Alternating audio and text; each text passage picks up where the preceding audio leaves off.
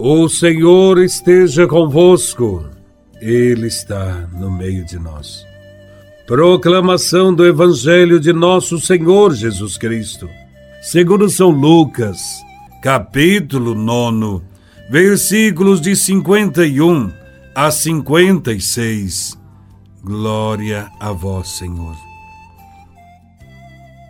Estava chegando o tempo de Jesus ser levado para o céu.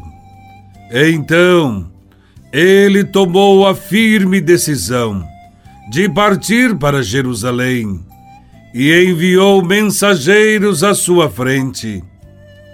Estes puseram-se a caminho e entraram num povoado de samaritanos para preparar hospedagem para Jesus. Mas os samaritanos não receberam, pois Jesus dava a impressão de que ia a Jerusalém. Vendo isso, os discípulos, Tiago e João, disseram: Senhor, queres que mandemos descer fogo do céu para destruí-los? Jesus, porém, voltou-se e repreendeu-os e partiram para outro povoado. Palavra da salvação. Glória a vós, Senhor. O Evangelho de hoje descreve a vida cristã como uma viagem que Jesus fez da Galileia para Jerusalém. Nesta viagem, o Mestre Jesus não tem como sua meta buscar o triunfo em Jerusalém, mas dar a vida em sacrifício. É isto que deve fazer todo discípulo: ter coragem de tomar uma decisão firme e doar a vida como Jesus. Se não fizer isso, não será discípulo, será apenas um admirador de Jesus e não poderá segui-lo a ponto de doar a própria vida. A caminho de Jerusalém Jesus envia mensageiros à sua frente, com o objetivo prático de preparar os samaritanos para sua visita. Os discípulos recebem a mesma missão do precursor João Batista preparar o caminho do Senhor. O anúncio prévio da chegada de Jesus na Samaria de nada adiantou. Jesus e seus discípulos não são bem recebidos pelos samaritanos. A Samaria era um povoado que ficava entre a Judéia e a Galileia. Todos que iam a Jerusalém passavam pela Samaria e podiam passar também por outro local chamado Transjordânia. No entanto, Jesus quis passar por Samaria, porque queria acabar com uma briga entre os judeus e os samaritanos que durava sete séculos, isto é, setecentos anos. As divergências entre judeus e samaritanos eram bem conhecidas, por razões históricas.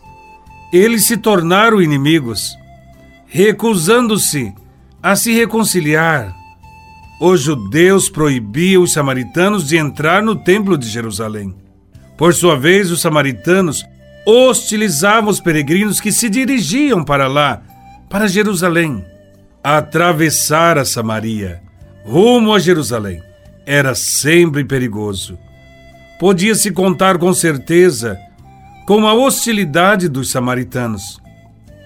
Quando recusaram hospedagem a Jesus, os apóstolos Tiago e João ficaram indignados e perguntaram a Jesus Senhor, queres que mandemos que desça fogo do céu? Ditas pelos apóstolos, tais palavras causam estranheza. Ficamos surpreendidos ao vê-los sugerindo a destruição de uma pequena aldeia. Mais uma vez, Jesus mostrou que Deus não quer exterminar ninguém e não se compraz em destruir as pessoas. Jesus repreendeu os apóstolos mesmo tendo todo o poder, Jesus sabia ter bom senso e não quis confronto com os samaritanos. Com esta atitude, Jesus nos dá uma lição de humildade. Muitas vezes, nós não nos conformamos quando somos rejeitados por alguém e queremos logo dar o troco, nos valendo muitas vezes da nossa posição social ou financeira. Achamos que podemos mandar descer fogo do céu para prejudicar a quem nos feriu. Existirá sempre alguém que se colocará ao longo do nosso caminho, que não aceitará a boa nova de Jesus Cristo, o Evangelho. Certamente, não podemos ter a atitude de Tiago e de João, que desejavam descer fogo dos céus para fazer mal aos outros. O seguidor de Jesus não pode usar de violência ou de fanatismo contra ninguém. Apenas deve apresentar a boa nova do Evangelho. Deve ser modelo de respeito e de tolerância aos que têm ideias diferentes. Jesus estava ali para salvar, não para jogar as pessoas ao fogo. O importante para Jesus é seguir firme, a fim de completar a sua missão. Que o Senhor nos ajude a vencer todos os impulsos e paixões que provocam morte e violência. Que o Senhor nos ensine sempre a respeitar os outros e que nos dê sempre a mansidão para conquistar novos seguidores para Cristo através do amor e do perdão. Rezemos sempre para que neste mundo haja paz e perdão. Louvado seja nosso Senhor Jesus Cristo, para sempre seja louvado.